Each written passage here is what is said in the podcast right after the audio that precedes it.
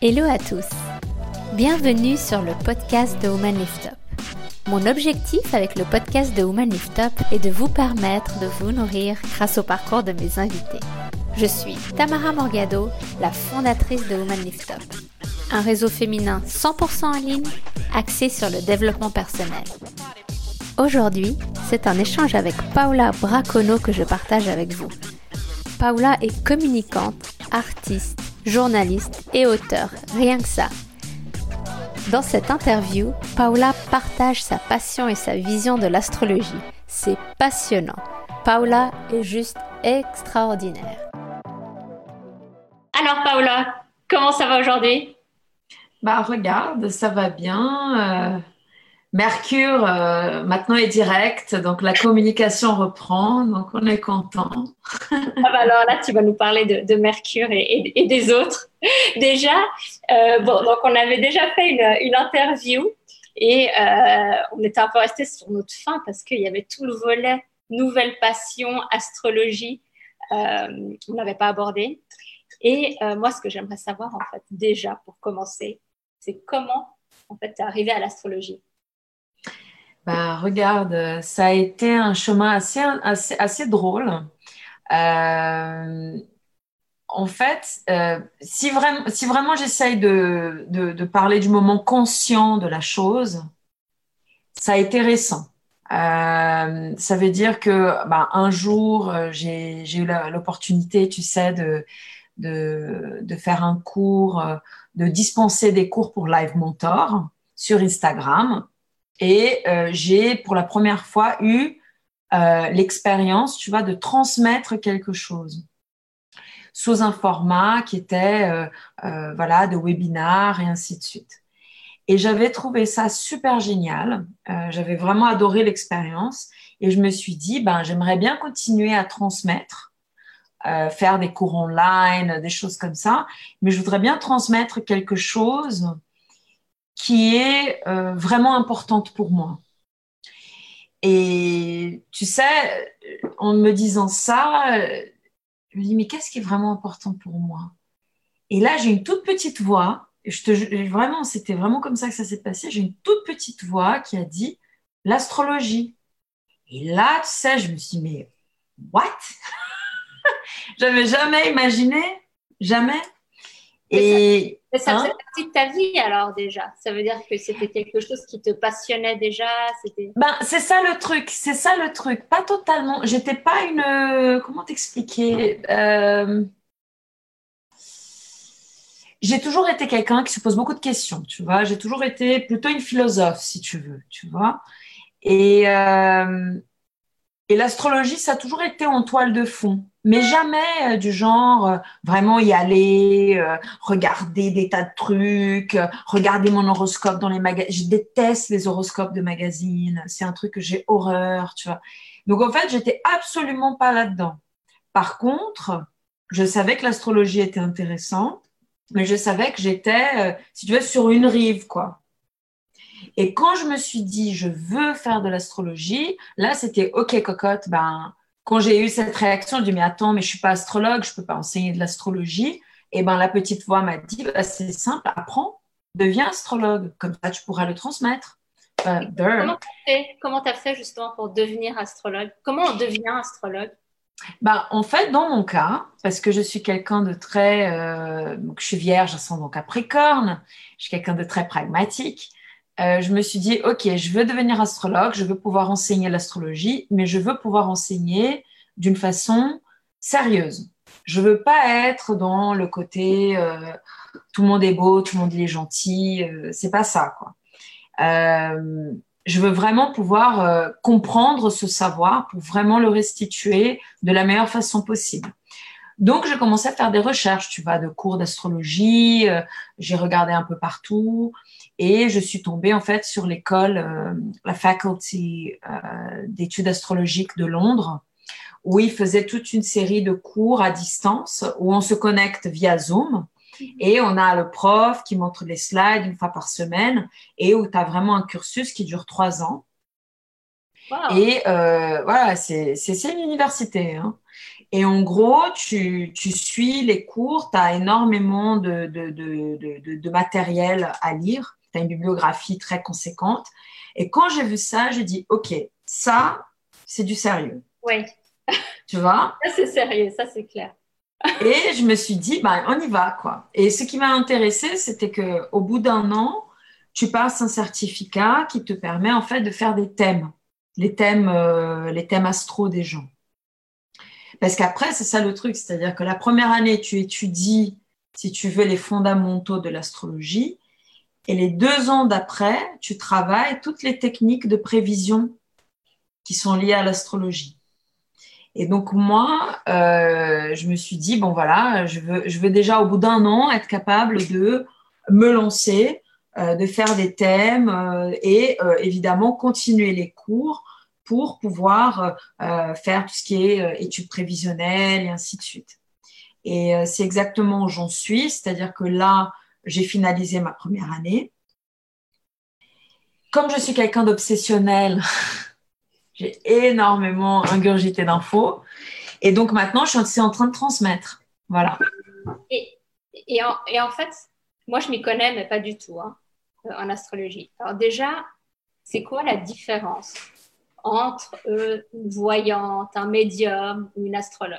Déjà pour que les choses soient claires, en fait. Ou il y a une différence, j'imagine. pas les oui. Il y a une différence. En fait, un médium, euh, un médium, c'est quelqu'un qui a une intuition extrêmement développée. Un vrai médium, hein. on n'est pas en train de parler de charlatans. Euh, je te parle vraiment des gens qui ont la capacité médiumnique euh, et qui sont des gens, voilà, ça leur tombe dessus. quoi. C'est quasiment comme si tu avais une sorte de, canal direct. quoi. Mm-hmm. ça, c'est un médium. Donc, c'est quelqu'un qui, de façon intuitive, voit l'avenir ou voit la personne, comprend des choses sans qu'il y ait euh, quasiment d'outils, sans qu'il y ait par exemple euh, le tarot, sans qu'il y ait des cartes oraculaires, sans qu'il y ait euh, l'astrologie. Ça, c'est un médium. Mais un médium, il te regarde, mm-hmm. il te voit. Il voit ton futur, il voit ton passé, il te voit. Ça, ça arrive. Il y a des gens qui ont cette capacité. Ça existe. Après, un astrologue et un tarologue, par exemple, c'est des personnes qui développent en fait une, une pratique euh, liée à des supports très spécifiques. Dans le cas d'un tarologue, ça va être le tarot de Marseille, ça va être le tarot de Rider White. Tu vas utiliser des jeux de cartes que tu sais jouer, que tu connais la grammaire et tu peux répondre à des questions de la personne, tu vois. Mais en fait, tu n'es absolument pas médium. Tu es juste en train d'utiliser les cartes pour parler à cette personne. Et un astrologue, c'est un petit peu la même chose, mais c'est quelqu'un en fait qui va se baser sur le mouvement apparent des planètes et des luminaires. Les luminaires, c'est le Soleil et la Lune, dans les signes du zodiaque, pour parler à quelqu'un. Donc en fait, je dirais que le tarot et l'astrologie, c'est comme des langues. Un traducteur, bah, en fait, un, astrologue, c'est un traducteur de ciel et un tarologue, c'est un traducteur de cartes. Et un médium, c'est quelqu'un qui, voilà, est déjà totalement euh, sans cloison, quoi. Il n'y a pas besoin de, de passer par quelque chose médié pour parler à quelqu'un. Ok. Donc, en, fait, c'est très, l'astrologie, c'est très scientifique. C'est-à-dire qu'on va regarder euh, l'alignement des astres ou les astres, et puis à partir de là, on a une, réponse euh, à, une, interrogation. Ouais, en fait, c'est ça la chose. C'est-à-dire que si on prend la science au sens moderne du terme, l'astrologie n'est pas scientifique. Et ça, c'est très important de le dire parce que la science moderne, elle est basée sur le précepte qu'il existe un sujet et un objet. Et que tu peux regarder les choses d'un point de vue extérieur, purement matériel. D'accord? Ça, c'est vraiment la base de la science moderne. L'astrologie, elle est basée sur une autre perception des choses. L'astrologie, elle est basée sur l'idée que il n'y a pas de sujet et objet totalement distincts. C'est-à-dire qu'effectivement, il y a des entités différentes, mais euh, tout est lié. Tout est lié pourquoi? Parce qu'il y a des correspondances. Les correspondances, c'est quoi? C'est fondé sur notre capacité analogique. Ça veut dire quoi? On va regarder la Lune et on va commencer à associer des idées au cycle de la Lune. On va commencer à associer des idées à ce que c'est que le Soleil. Et à partir du moment où on associe des idées et qu'on constate aussi comment ces corps ils, se, manifestent, on va commencer à avoir une lecture symbolique de ça. Et à partir du moment où on a une lecture symbolique, on commence à avoir une vision totale de la réalité. La science, elle est là pour décortiquer le réel, te donner des précisions sur la quantité, la vélocité, la, la, la, rapidité et ainsi de suite. L'astrologie, elle est là pour te donner une vision unifiée du cosmos. C'est différent. Tu vois? Oui, donc si je comprends bien, oui, j'essaie de, voir. Tu me dis. Bien, donc en fait, nous, euh, tout dépend du, jour de notre naissance, du moment de notre naissance. On va définir, euh, ça, va nous suivre toute notre vie en fait, le jour où on est né, l'heure où on est né, l'endroit où on est né, pour définir notre thème astral, entre guillemets. Donc, on a ça. Ensuite, les différents événements de notre vie, je m'y connais rien, je te dis, mais j'essaie vas-y, de... Vas-y, vas-y, vas-y, vas-y, c'est intéressant. Et, ensuite, euh, par rapport aux, aux, alignements des astres, la lune, euh, si c'est full moon, si, dépendant comment, comment ça se situe, ça va avoir mhm. une influence sur notre propre personne, euh, suivant notre thème astral qui est défini à la base par notre naissance. En fait, une façon de voir ça, une façon de voir ça, c'est la chose suivante. Quand tu t'es incarné, le moment de ta naissance, c'est le moment où tu t'incarnes. ok? Au moment où tu t'es incarné, le ciel, il était configuré d'une façon spécifique par rapport à la Terre, hein, parce que l'astrologie, elle est géocentrique. C'est vraiment le ciel vu de la Terre. Le ciel vu de le centre de l'individu. D'accord? Donc c'est vraiment notre, c'est vraiment euh, notre perception des choses. Ce qui est, si on parle à un scientifique, euh, disons quelqu'un de très rationaliste, il peut déjà contester ça. Il peut déjà dire attends, mais c'est pas possible. Il dit bah, mais c'est le précepte, quoi. C'est-à-dire que tu vas te baser sur le centre de l'univers, c'est toi. Parce qu'effectivement, si tu essayais de faire le tour de l'univers, même d'une façon scientifique, tu reviendrais au point de départ qui est toi tu vois? Tout se correspond par rapport à toi, tu vois? Donc en gros, au moment où tu es né, le ciel, il était en train de chanter une musique. C'est comme c'était la musique des sphères. Ça, c'est magnifique comme image. Le ciel, il était en train de chanter une chanson. Et toi, tu t'es incarné à ce moment-là. Et à partir du moment où tu t'es incarné à ce moment-là, tu gardes ton libre arbitre. Ça ne veut pas dire que le ciel, tu vois, il va t'obliger, tu vois, ou tu es déterminé par ça. En fait, ce qui se passe, c'est tu as une tendance. Et si tu deviens conscient de cette tendance, tu vas justement avoir plus de billes pour naviguer dans ta vie. C'est-à-dire que tu vas te comprendre, tu vas te connaître intimement. Et quelle belle chose de se connaître par le ciel. Tu vois ce que je veux dire? Oui, donc donc, ça veut dire que dans ton quotidien, mm. tu, utilises l'astrologie. Toi, toi, ça a changé, donc ça fait, je ne sais pas, une année ou, plus, je ne sais pas, que tu es euh, là-dedans de manière, euh, manière intense. Intensive. Est-ce que ça a changé? Voilà, est-ce que ça a changé justement ton quotidien dans tes prises de décision? Est-ce que tu, tu, prends compte euh, de l'astrologie justement? Oui, oui, oui. Je dirais que, par exemple, quand j'ai lancé ma boutique à Montréal, j'ai choisi la date. J'ai regardé le ciel, j'avais deux possibilités de date et j'ai quand même regardé comment il était le ciel au moment. Mais plus pour être dans une euh, tendance favorable, tu vois, par rapport à un projet bien spécifique. Et en fait, c'est quasiment comme si tu regardais la météo. Tu vas te dire, voilà, je vais faire un garden party, je vais regarder la météo, bah, je vais choisir un jour où la probabilité pour qu'il ne pleuve pas soit plus élevée, tu vois. En fait, c'est ça. C'est un jeu de statistiques, si tu veux. Oui, c'est ça. C'est comme euh, quand, il y a la pleine lune, on sent qu'on est irrité, on sent qu'il y a des. Voilà, on a ça vraiment un effet physique Exact. en fait sur, sur nous. Donc, c'est ça. Et, c'est, et, c'est, et, c'est, et franchement, et je trouve que c'est une question de conscience, tu vois. Euh, beaucoup de personnes euh, voient l'astrologie comme quelque chose d'assez déterministe, tu vois. Tu es déterminé par ton thème natal ou, ou euh, ce qui va t'arriver, c'est genre des choses hyper concrètes, genre je te donne un exemple. Si tu as par exemple Uranus qui passe par ta septième maison, Uranus, c'est la planète, tu vois, de tout ce qui change. C'est vraiment le, la révolution, tu vois. Si elle passe par ta septième maison, qui est donc la maison du mariage, si tu es un astrologue primaire, tu vas, tu vas dire, ah, divorce. Et là, tu as envie de dire, on se calme. non, ce n'est pas ça. Par contre, il y aura une zone de turbulence il y aura une zone de turbulence dans ton mariage.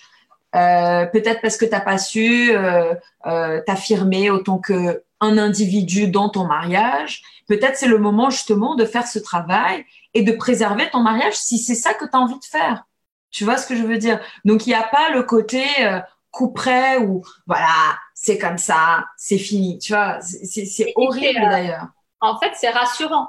C'est rassurant parce que tu sais pourquoi pourquoi c'est comme ça en fait? Ouais, et tu comprends des cycles. bah voilà, il y a Uranus qui est passé. Quoi. Bah ouais, et tu comprends des cycles, tu comprends des cycles, tu comprends que tu as, un travail à faire, tu vois, que tu as quelque chose que tu dois euh, peut-être mieux positionner, tu vois, dans ton rapport à l'autre. Ce genre de choses, plus tu es conscient, plus tu es libre. Et pour moi, l'astrologie, c'est ça, c'est plus tu es conscient de qui tu es, et des mouvements qui sont en train de se passer au niveau, tu vois, céleste, plus tu seras libre. Parce que tu es conscient, tu dis, OK, d'accord, bah, je comprends pourquoi je suis irascible maintenant, à cause de la lune. Donc, je vais pas, euh, je vais pas euh, penser que c'est la fin du monde ou je vais pas être horrible avec tout le monde qui est autour de moi parce que je comprends que ça vient de ça. Donc, je mets ça à sa place. Et puis, ça va pas être, euh, oui, et puis ça va pas être la faute du boucher qui t'a pas souri, tu vois?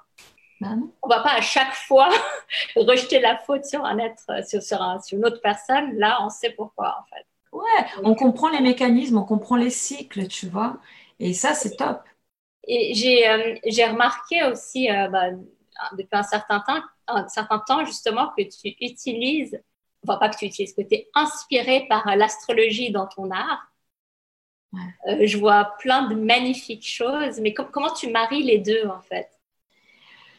Ben regarde, je sais pas trop comment, mais en fait, ce qui se passe, c'est que euh, il y a des moments très forts, tu vois, des moments collectifs qui sont très forts.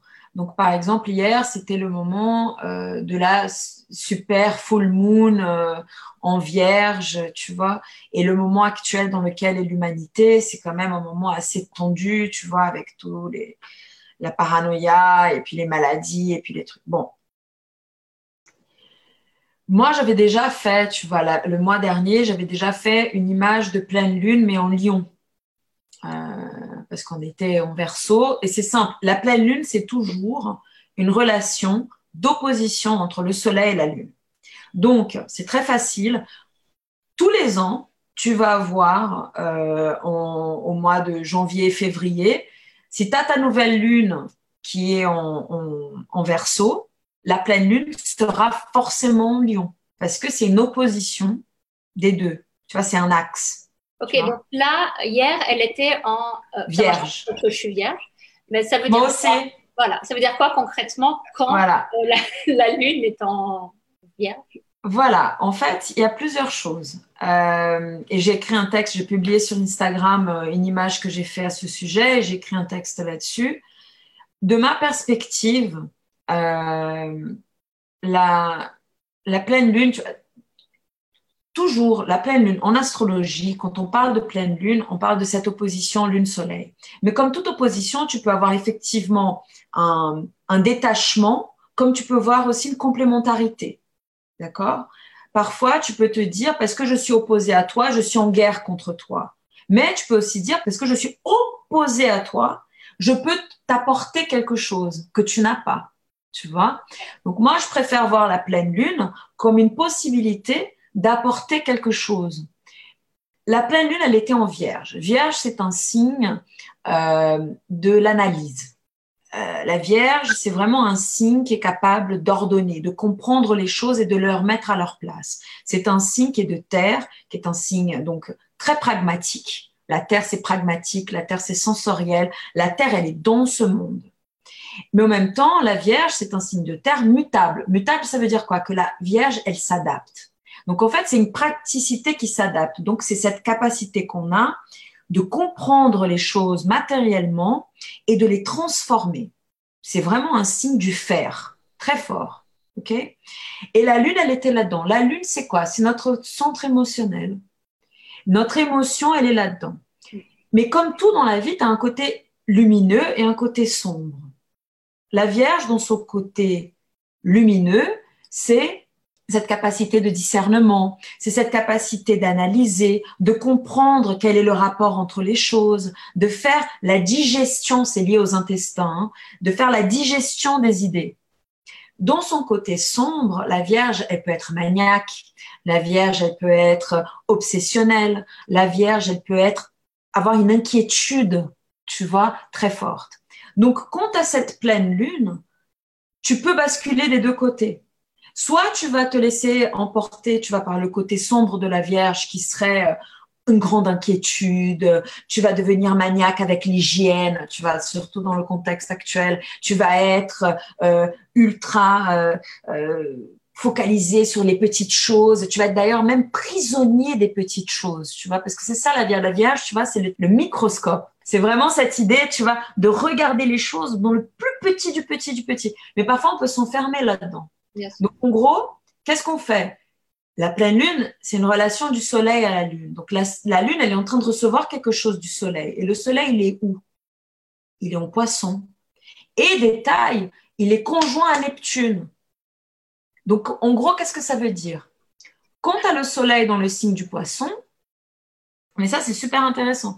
Quand tu as le soleil dans le signe de poisson, tu te dis, notre conscience, parce que c'est ça le soleil, c'est notre individualité, notre conscience, notre, notre jeu, tu vois, qui on est. Il est dans le signe de la compassion, tu vois, c'est vraiment, poisson, c'est un signe d'intuition, de rêve, de compassion. Le côté lumineux du signe, c'est ça. Le côté obscur du signe, c'est s'échapper de la réalité, tous les paradis artificiels, euh, une autre chose aussi qui est liée au côté négatif du poisson, c'est le côté aussi d'une. Alors que la Vierge va être inquiète, le poisson sera angoissé parce que c'est trop vaste, parce que tu n'as pas contrôle. Tu comprends? Donc en gros, tu as cette relation que si tu prends la relation entre le Soleil et la Lune d'un point de vue négatif, en gros, ça sera obsession avec hygiène, incapacité, tu vois, de sortir du minuscule. Tout ça parce que tu es en train de réagir à une angoisse, tu vois, de quelque chose qui est en train de conquérir le monde et que tu sais pas comment te positionner. Par contre, si tu regardes le côté positif de ça, tu te dis, attends, cette lune, elle est en train de me dire quoi? Qu'il faut que j'ai du discernement, qu'il faut que je mette les choses à leur place, que je compare. Est-ce que ce virus, il tue plus que, par exemple, le virus de la grippe?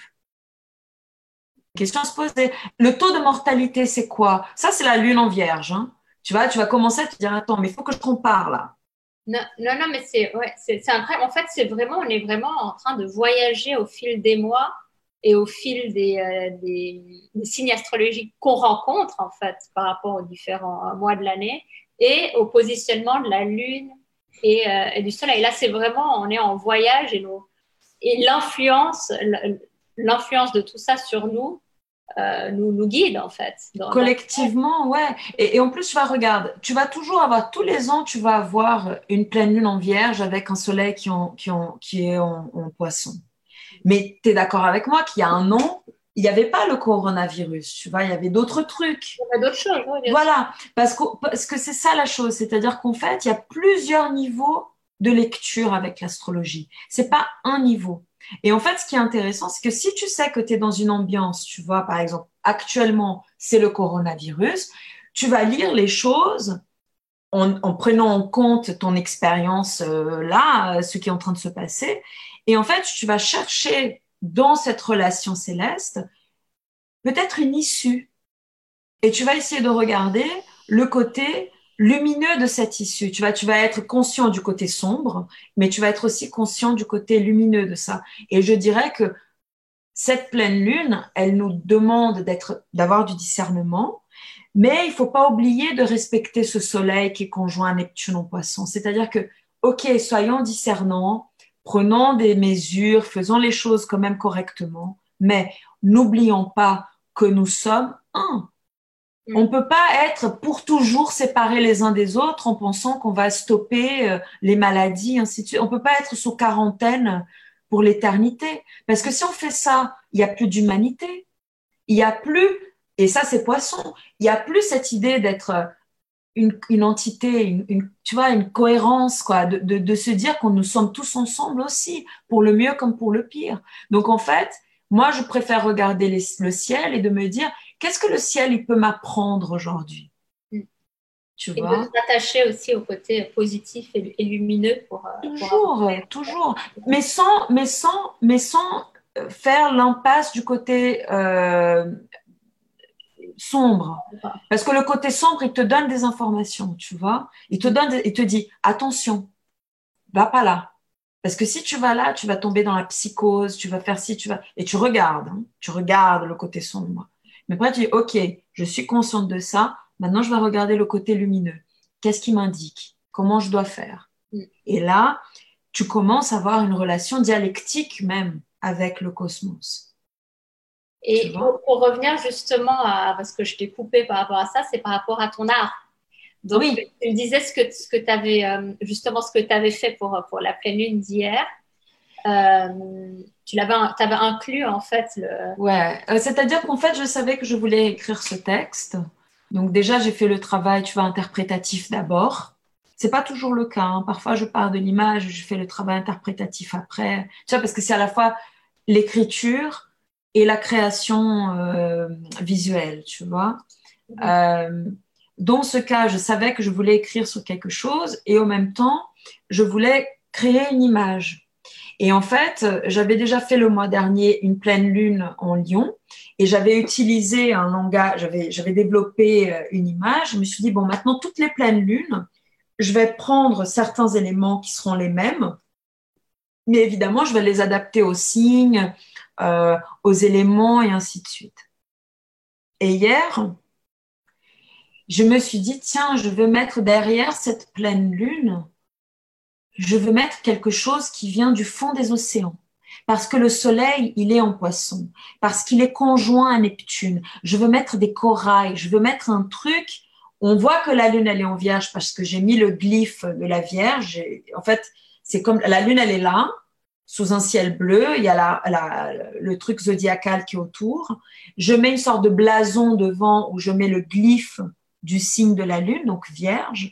Et derrière, tu vois, j'ai mis cette atmosphère de fond d'océan, tu vois, parce que pour moi, cette lune, elle était profondément euh, liée à Neptune, euh, aux profondeurs, euh, à cette idée d'indistinct, tu vois, du fond des océans, tu vois? Et c'est ça qui m'a guidée dans la création artistique, tu vois? Donc en gros, l'astrologie, elle me permet de, de, de développer cette, cette, cette intuition-là. Quoi. Ça se voit parce que quand tu expliques les choses, c'est, euh, tu le vis et tu le transmets par, euh, par, par l'art. C'est, c'est fabuleux.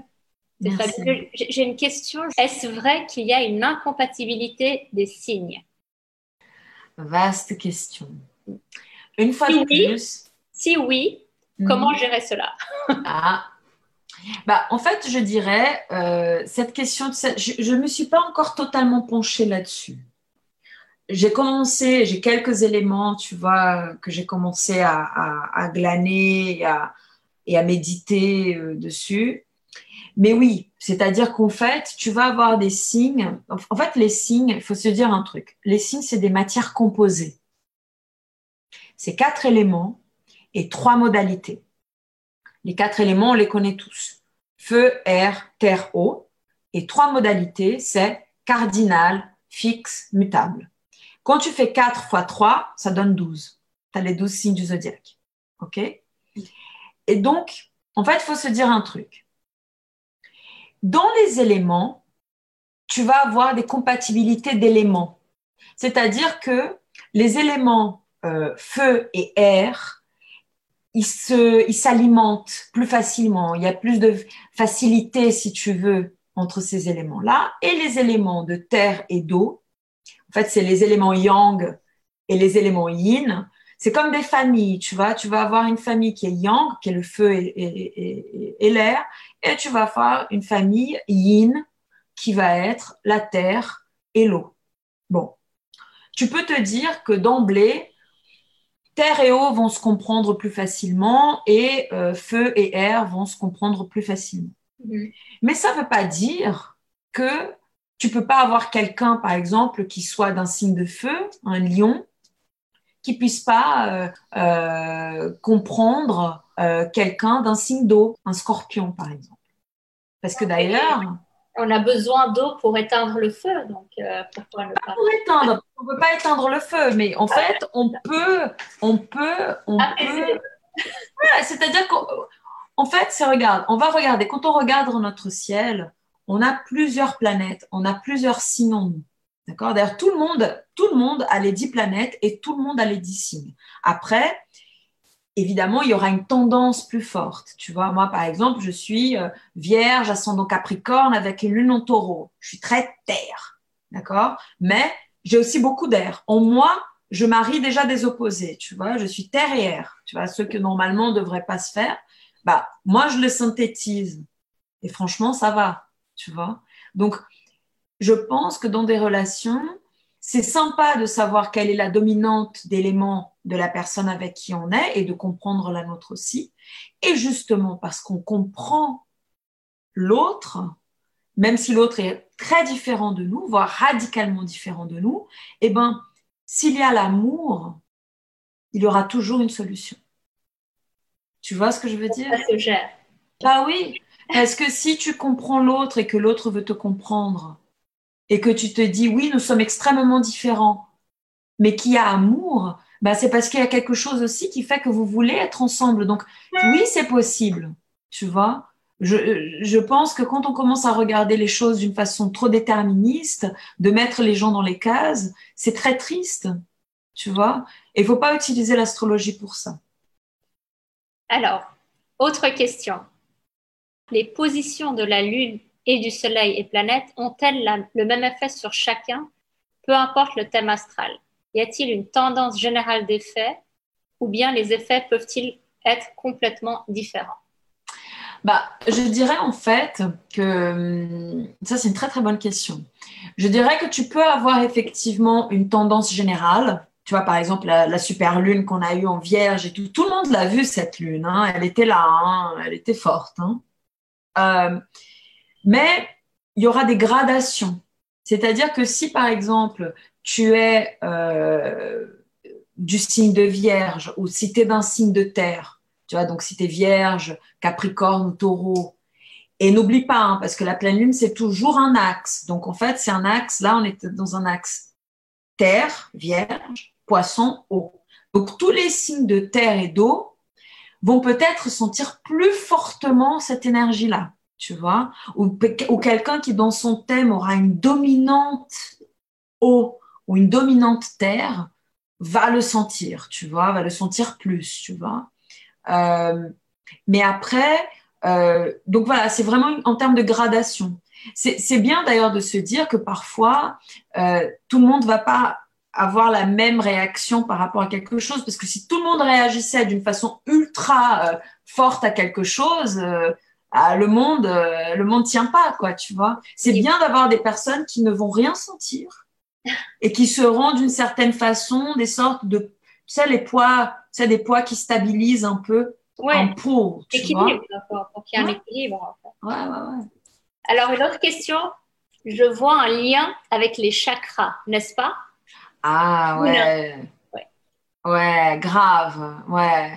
Je pense, moi par contre, je suis beaucoup moins, euh, euh, je suis ignorante. Hein, euh, je, suis très très très très honnête là-dessus. Je suis assez ignorante par rapport au chakra. Je sais qu'il y en a sept. J'ai un petit peu l'idée où ils se placent et le nom de quelques-uns et à quoi ils se relient. Il faut suivre un atelier de Mouna alors. voilà. Euh, et, et, ce qui est intéressant, c'est que quand on prend par exemple l'astrologie euh, traditionnelle, euh, en fait, dans l'astrologie moderne, on a dix planètes. Mais dans l'astrologie traditionnelle, on avait sept. Donc effectivement, il y a une vraie analogie entre les sept chakras et les sept planètes traditionnelles, par exemple. Et, effectivement, il y a cette question aussi, en fait, de la disposition des chakras dans le corps, ce mouvement ascensionnel, qui peut être aussi traduit astrologiquement par euh, la proximité, en fait, des astres, du Soleil ou de la Terre. Donc, en fait, on peut aussi travailler cette question de, euh, voilà, tel chakra sera analogiquement relié euh, à tel autre. Par exemple, je, je dis ça, je sais qu'il y a un chakra du cœur chakra du cœur, en astrologie, le cœur, il est symbolisé par le soleil. Tu vois? Donc, en fait, tu peux te dire que peut-être tu peux trouver des ponts entre le centre du cœur chez quelqu'un et cette idée du soleil qui est le centre de notre univers, qui est dispensateur de vie, ainsi de suite. Donc, en fait, tu peux toujours tisser, c'est comme une poésie, tu sais, tu vas tisser des, des significations euh, qui feront qu'à la fin, bah, tu as une cohérence. Et évidemment que les chakras se relient. Moi, je, moi, je suis totalement euh, open là-dessus. Hein. Je trouve ça super intéressant. Paola, ça va, le temps passe toujours tellement vite avec toi. Ah, c'est pas possible, c'est déjà fini. Ah. Attends, je te pose une, dernière question quand même. Ouais. Je dérange encore, euh, je prends ton temps encore un petit peu. Vas-y, vas-y. Juste pour faire le lien, parce que j'ai vu qu'il y avait des ateliers où tu mêlais donc l'astrologie et le crystal ball. Oui.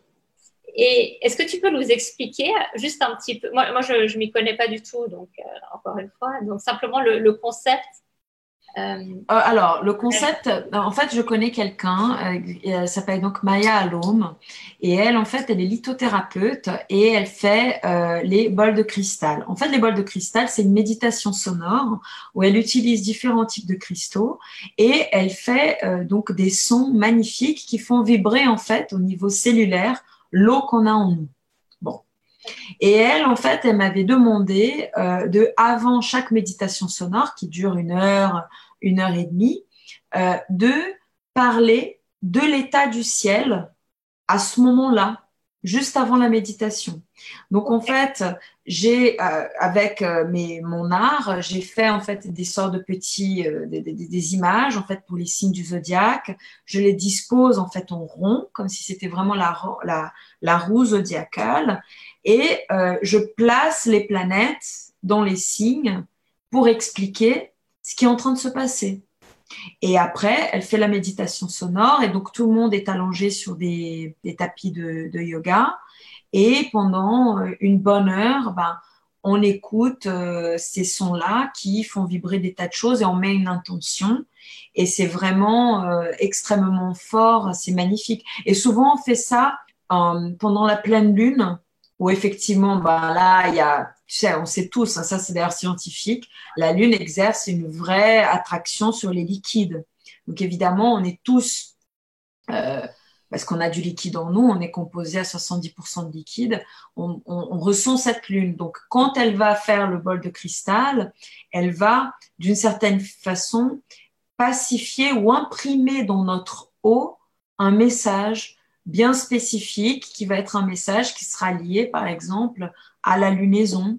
Euh, par exemple, si là, on n'a pas fait ce, mois-ci, on a fait ça le mois dernier, mais voilà, ce mois-ci, je dirais que l'intention, par exemple, d'une méditation sonore serait comment puis-je avoir du discernement sans tomber euh, dans l'angoisse et comment je peux me reconnecter avec l'unité de l'humanité. Tu vois, ça pourrait être un truc comme ça. Quoi.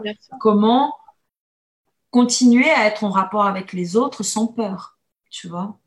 Et justement, c'est magnifique parce que tu, tu, plantes vraiment le décor euh, avant la méditation et on arrive vraiment à, rentrer dans, dans, dans l'ambiance astrale, en fait. C'est, ça, et cette idée, tu vois, d'être en train de construire quelque chose où tout se répond. Oui. C'est, je dirais que c'est, c'est une fonction humaine qu'on a vraiment, on a vraiment besoin de ça. Autant qu'être humain, on a besoin de savoir qu'on est connecté à l'univers, quoi. Cette idée qu'on est tous séparés les uns des autres, c'est le début de la mort. Et, pas de la bonne mort, hein, parce que la bonne mort, c'est autre chose. C'est la mauvaise mort, ça. C'est... Ouais, ouais. C'est, on apporte de la sérénité, en fait, hein, aussi. Ouais, et, en tout cas de se dire, et, en tout cas de se dire que ça fait sens, tu vois, parce qu'on le problème, je pense, de la société moderne, c'est qu'on produit énormément de, de, de, savoir, mais la sagesse, cette capacité de, d'unifier le savoir et de se dire que tout ça peut se répondre et, vivre ensemble, c'est perdu. Donc on est perdu, tu vois, il n'y a plus de sagesse, tu vois, et, ça, c'est, je dirais, c'est le, la, mon but, quoi. Je, je voudrais, si Dieu me le permet, euh, ou l'entité ou le mystère, ou on peut mettre le nom qu'on veut là-dessus, de, de, développer une sagesse, tu vois, et de transmettre. Parce que ça, pour moi, c'est tu, tu le fais super bien, Paola. Ah, c'est gentil. Vraiment. Merci beaucoup. Vraiment, merci. Ah, merci à toi. Je peux te dire qu'on a énormément appris. Merci à toi. Et, euh, et ta passion, elle est, euh, elle n'a pas de limite. Donc, c'est assez magique. voilà, merci. Merci à toi. Merci à toi. Merci à tout le monde. Merci beaucoup. Ça me fait plaisir de parler d'astrologie. Ouais, c'est super. super top. Merci beaucoup, Paola. À très vite, Paola. À très vite. Merci. Merci, merci.